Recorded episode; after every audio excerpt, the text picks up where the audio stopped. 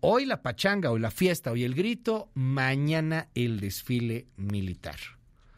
Y, y vaya que, que, el desfile pues ha venido cambiando, evolucionando a lo largo de los años. Yo le aprecio muchísimo el día de hoy a eh, la capitán Dulce Carolina Herrera que está aquí con nosotros. Capitán, bienvenida. ¿Cómo está? Hola, mucho gusto Luis. Eh, es una satisfacción el espacio que nos estás dando aquí en tu programa y les vamos a hablar un poquito del desfile. Muchas gracias, muchas gracias capitán. Y también está con nosotros el teniente coronel Martín Leal Pino. Teniente, muchísimas gracias. ¿Qué tal, Luis? Muy buenos días. Muchas gracias por eh, este espacio que nos das. Yo soy teniente coronel de Fuerza Aérea Piloto Aviador, Milton Castillo. Milton Castillo, discúlpeme, discúlpeme, teniente. No, te preocupes. Me pasaron mal este no, no, no, una te disculpa, preocupes. Una disculpa, mil, mil gracias. Eh, oiga, cuéntenme, por favor, este, ¿qué se va a presentar el día de mañana? ¿Qué hay el día de mañana? ¿Qué, ¿Qué, estamos esperando? Háblenme un poco de la numeralia, capitán. O sea, ¿cuántos elementos? ¿De dónde vienen? Porque son marinos, son soldados y son también, tengo entendidos, hasta charros, ¿no? Una cosa por el estilo. Así es, claro uh -huh. que sí, Luis. Eh, el día de mañana vamos a desfilar. Eh, van a ser 11 contingentes en total. Vamos a tener un aproximado de 15 mil elementos. Uh -huh. eh, pues la coordinación que se ha venido manejando, el adiestramiento que tenemos y también vamos a mostrar eh, una salva de fusilería de aproximadamente 1.500 cadetes. Uh -huh. Esa salva se hacía con 90 cadetes normalmente. En esta ocasión, pues va a ser eh, la más grande, creo que es la más grande que se tiene registrada en, en la historia. ¿Qué, ¿Qué, es una salva de fusilería? Una salva de fusilería es, se le llama a la, a cuando varios, un contingente realiza el, el, un disparo con sus fusiles al unísono. Un, unísono. Ah, ok. Así, en, en, de un solo... Y la de mañana será la más grande en la historia. Así son aproximadamente mil cadetes, mil quinientos cadetes los que van a participar. ¿A qué eh, hora más o menos es eso? Eso va a ser eh, en el acto protocolario, okay. un poco antes del inicio del desfile. El inicio del desfile se tiene programado para las 11 de la mañana. O sea, si por ahí de las 10.50 usted escucha un tronidazo, tranquilo, no pasó nada, ah, es la salva es, monumental es histórica. La salva monumental, okay. así es. También, eh, aunado a lo que dice uh -huh. mi capitán, vamos a, a contar con la participación de un contingente aéreo y un uh -huh. contingente terrestre por parte de la Fuerza Aérea. Ya. La Fuerza Aérea va a participar con 100 aeronaves, eh, realizando diferentes formaciones en el aire y con la tradicional maniobra Flor de Lis. Ya. En tierra va a participar con algunos carros temáticos, donde uh -huh. vamos a presentar algunos eh, artefactos o instrumentos para la instrucción del okay. personal, algunos este, eh, proyectos de investigación y uh -huh. desarrollo que se tienen. Ya. Y también van a participar el contingente, en el contingente terrestre, uh -huh. va a estar eh, integrado por su mando, grupo de comando, okay. su banda de música, su banda de guerra, uh -huh. y va a participar una, una sección de pilotos aviadores y una sección del personal de especialistas de la Fuerza Aérea. Oiga, eh, digan, díganme algo, capitán, teniente. Me, lo están preguntando, de hecho, aquí en el WhatsApp, y yo siempre he tenido también esta, esta duda. Estas salvas, por ejemplo, la que vamos a estar eh, viendo, presenciando un poquito antes, que además es histórica por los mil cadetes que van a disparar, casi mil cadetes, ¿no? Entiendo. Mil quinientos. Mil quinientos cadetes, no me imagino cómo va a escucharse eso. Tiene muchos símbolos, o sea, se representa por muchas cuestiones. Hay, hay una razón de por qué disparar. ¿Por qué es? Sí, así es. Bueno, esto se remonta, eh, vamos a, también a tener la salva de artillería y se remonta en tiempos antiguos, donde estas salvas se hacían en símbolo de saludo entre las, las tropas. Uh -huh. eh, posteriormente se hicieron eh, honores hacia funcionarios, en este caso pues hacia el presidente de la, okay. de la República, y es por eso, y reconocimiento también a hechos históricos, a héroes, uh -huh. eh, ese, ese es el sentido de las salvas. También vamos a tener una salva de artillería, eh, color carmesí, que es el color representativo del heroico colegio militar okay. desde su fundación, que fue en 1823. Y vamos uh -huh. a ver también las cuatro etapas del, del mismo, las cuatro principales. Cada año se va renovando todo este equipo, ¿no? Cada año se van renovando los eh, eh, pues eh, vehículos, armamentos, etcétera. Eh, cada año se busca participar de una manera tradicional, pero también se busca uh -huh. tener alguna innovación en este en esta ocasión también se conmemoran los 200 años de la creación del heroico colegio militar y vamos a tener, como dijo la capitán, un carro temático en el que se tienen representadas ahí las cuatro etapas del colegio, militar. También como parte de nuestras misiones que se establecen en la ley orgánica, a nosotros como militares nos gusta destacar la participación del plan DN3. En este caso también vamos a tener un carro temático del CAN que falleció en, cumplimiento de sus servicios en Turquía, ¿no? En Turquía y también va a participar el perro Arcadas que como Proteo, ¿no?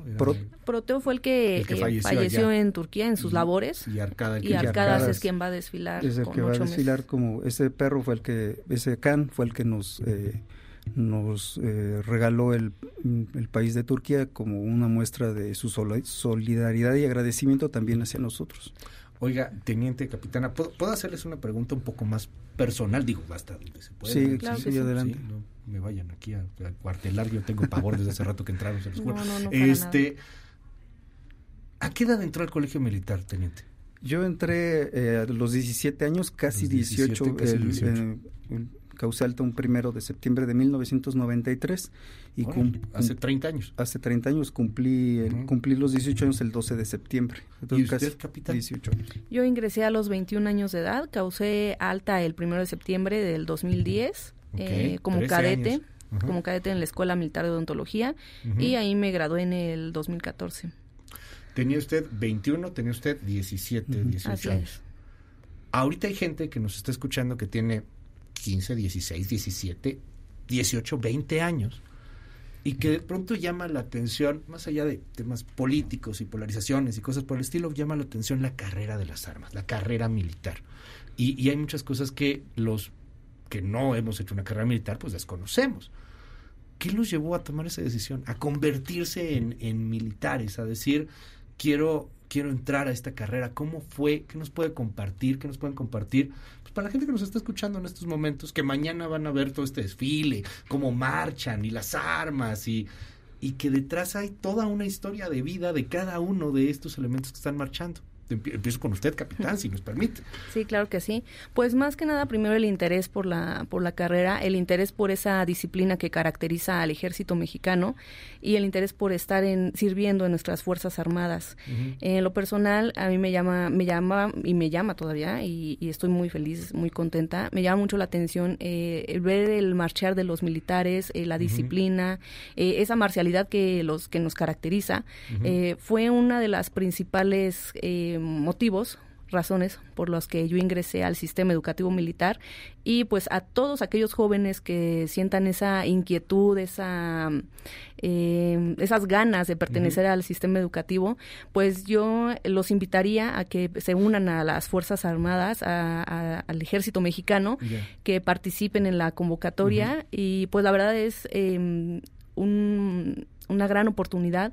Tenemos una amplia gama, eh, eh, podemos hacer las especialidades que, que nosotros eh, que nos interesen, pues no hay límites en el ejército mexicano y la, es muy bondadosa la, la, institución.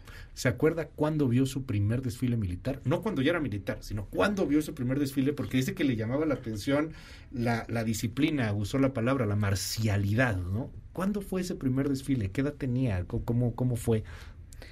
Eh, haber tenido como unos seis años. Cuando, cuando recuerdo haberlo visto y, sí, sí, sí, sí me gustó mucho. Y yo me preguntaba cómo le hacen para mantener esa alineación, esa coordinación. Eh, desde ahí me llamó mucho la atención. ¿Y cómo lo hacen? Los regañan mucho, ¿no? no, eh, para eso hay un comité de planeación que, eh, que nosotros decimos que es el cerebro de todo el, desfile. Es donde se lleva a cabo la coordinación, la logística y es una de las cosas que em, implica más dedicación y pues más inteligencia para todo el desfile.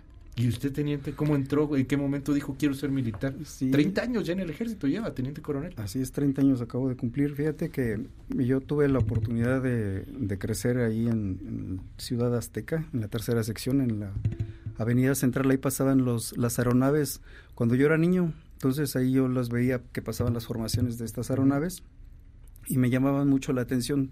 Me asomaba por la ventana me gustaba verlas y corría luego luego a, la televisión a, ver cómo, cómo pasaban. Posteriormente. o sea, las veía en el cielo, las veía en el, cielo, otro tenía la pantalla del otro lado. Y luego tenía yo la pantalla y, ah, estas son las que acaban de pasar por aquí arriba de la casa. No, pues es como le hacen los reporteros y los comunicadores luego también, mire. Así es. Y ya posteriormente, bueno, ya tuve la oportunidad de ver a unos pilotos aviadores caminar frente a mí y la verdad me, me, me, impactaron y, y, me dije a mí mismo que, que cuando yo fuera grande yo quería ser un piloto aviador militar también. Oiga, ¿cuándo fue ese, ese primer desfile? No lo, no lo describe.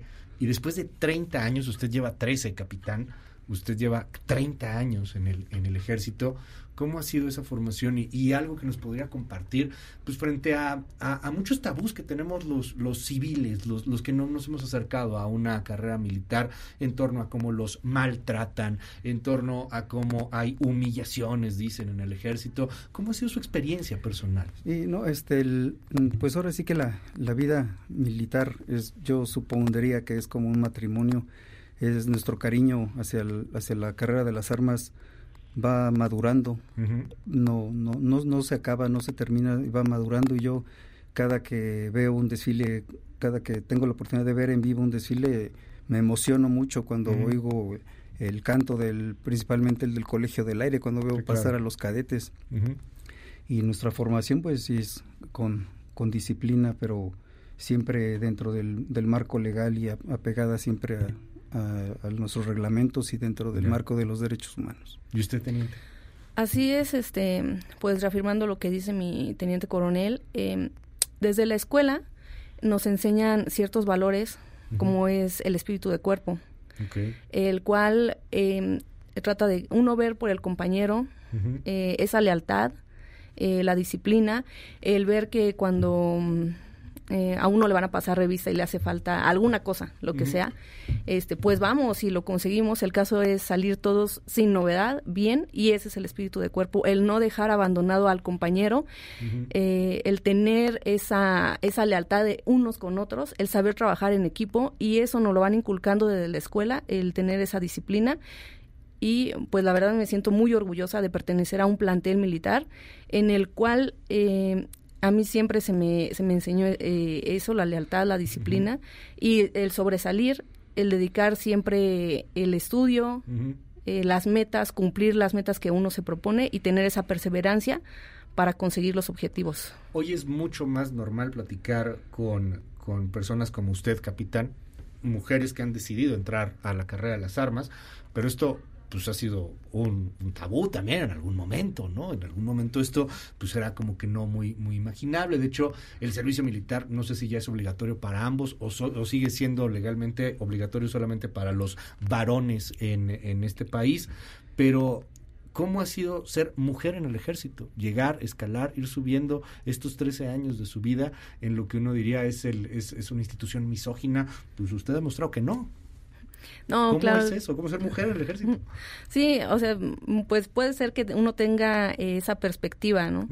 eh, pero no, la verdad es que no. Hemos tenido mucho apoyo de nuestros compañeros varones, desde los directivos, eh, de todo el personal. Eh, eso de, eh, de la equidad y la igualdad se aplica en el, en el ejército mexicano en todas las, desde las escuelas, eh, en los batallones, en, en las dependencias.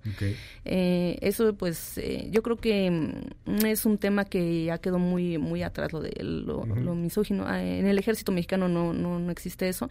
Existe la equidad y la igualdad entre hombres y mujeres y pues el ejemplo soy yo, que soy capitán primero y pues soy egresada de un plantel militar y tenemos las mismas oportunidades. Hablando de la participación de la, de la mujer en este desfile, en el aire vamos a tener eh, la participación de seis, de seis compañeras tripulando las diferentes aeronaves que van a, sobrevolar el Zócalo Capitalino el día de mañana.